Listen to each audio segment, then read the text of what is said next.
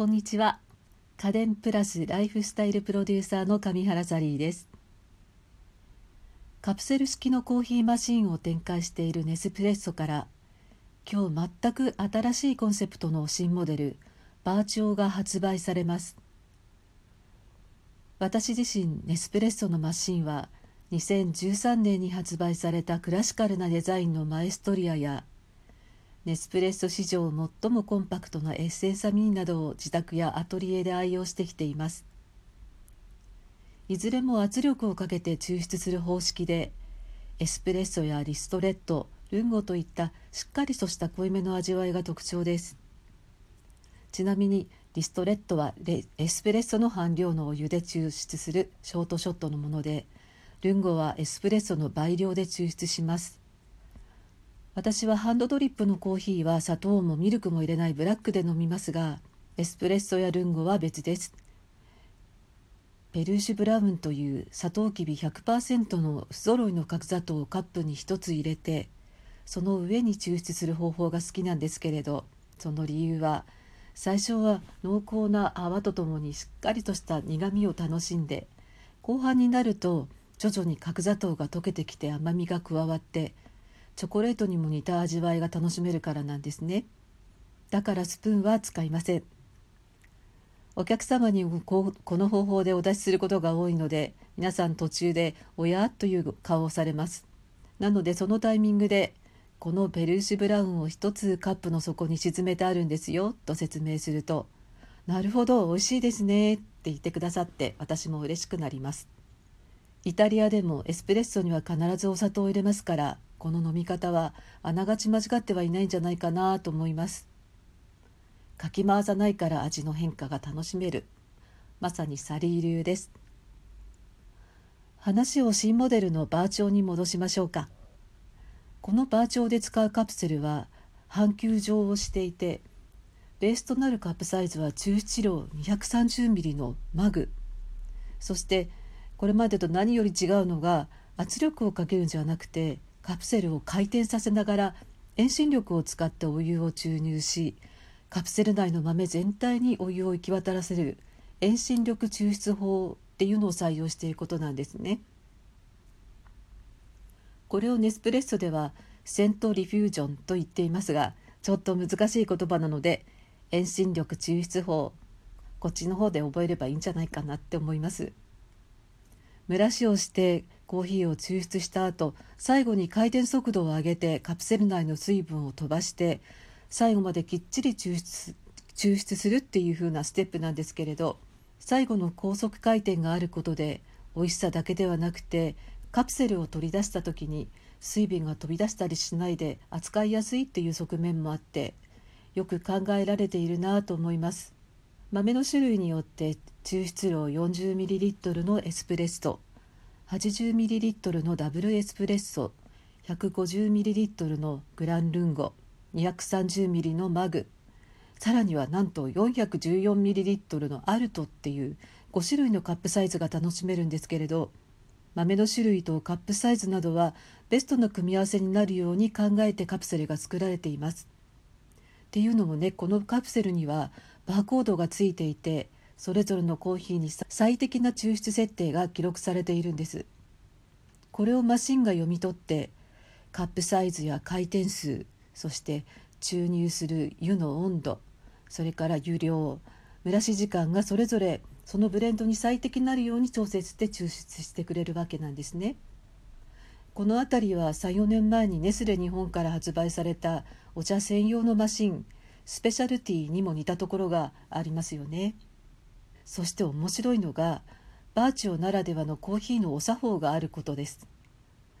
バーチオで入れたコーヒーには遠心力の過程で空気が含まれてふわふわの豊かな泡ができるんですけれどまずはそのまま味わって続いてこのクレマをスプーンの背中でコーヒーの中に戻すようにカップの底の方に静かに押し込むと最初とは何か味わいが変わって口当たりが柔らかくなって香りも変化を見せるんですだからブラックで飲む人にもスプーンが必需品っていうわけなんですね。コーヒーの抽出方法としてはハンドドリップに近い入れ方ですけど遠心力によって空気を抱き込んでしまって泡がたくさん発生してしまうっていう部分をマイナスには捉えずに2段階の楽しみ方ができる新しい味わいの定番という形でプラスに転じているところも素敵だなと思いますあこれはね決してマイナスなんていうふうにネスプレッソの方は言ってないけどこの方法で入れるとこんなに泡ができちゃうけどどうしよう。多分そんな風に考えたんじゃないかなって思うんです。これまでネスプレッソのマシンではちょっとヘビーすぎると感じていた人も多かったんじゃないかなとは思いますしたっぷりの量をゆっくり味わうっていうコーヒーの飲み方は日本人のスタイルに合ってるんじゃないかなと思います。そうそう言い忘れましたけれどミルクレシピ用のコーヒーカプセルも2つ用意されていてこれがねまた素敵なんですね。カップの底に 50cc くらいの冷たい牛乳を入れてその上からコーヒーを抽出する方法なんですけれどもこの方法だと使い方も簡単ですし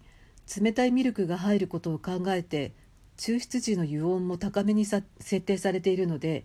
飲んだ時にちょうどいい熱さになっているんです。コーヒーの方にさっき言ったあの泡泡クレマがあるからホームミルクを作らなくて普通の牛乳のままでもふわふわの泡のミルクリコーヒーが楽しめるっていうわけなんです。これはよく考えたなと思います。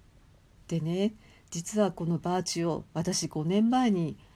ホームハウスウェアショーっていうのの取材でシカゴを訪れた時にあのアメリカの有名な百貨店チェーンのブルーミングデールズの家電売り場で見かけてるんです。これまだ発売したばかりで知らない人も多いけど美味しいよっていう感じで店員さんが説明してくださって試飲もさせてくださったんですね。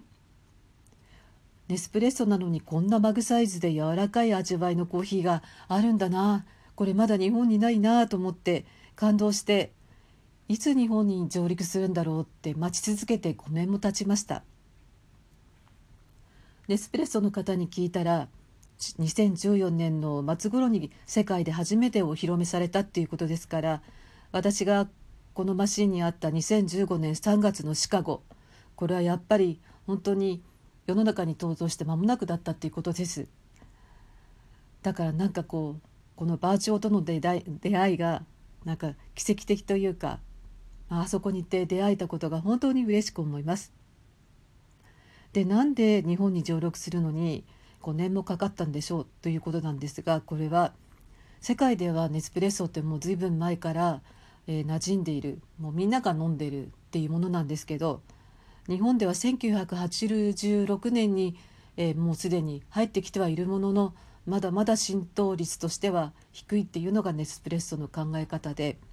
もともとの従来あるあのエスプレッソやルンゴが楽しめるマシンの方をちゃんと普及させてから様子を見てこのバーチュオを日本にこう持ってきたいということだったようですよ。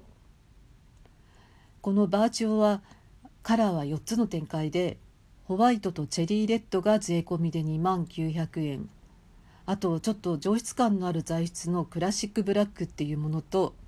ダーククロームっていう2つあるんですけどこちらがそれぞれ2万5300円と2万7500円なんか、えー、マクサイズの楽しめたり新しい方式の割には2万円ちょっとぐらいで、えー、お手頃価格なんじゃないかなと私は思います。カプセルの方も豆の量を増やしているんですけど10個で1,000円程度なので1杯ね100円程度ですよね。私としてはこちらも寝頃感があるしコンビニコーヒーもいいけどこの新しいクレマなるあわのコーヒーが楽しめるこれコーヒー好きの方だったらチェックしてみる価値があるんじゃないかなと思います今日は、えー、ネスプレッソの新しいコーヒーマシンバーチオのご紹介でしたお聴きくださってありがとうございました。また明日もどうぞよろしくお願いします。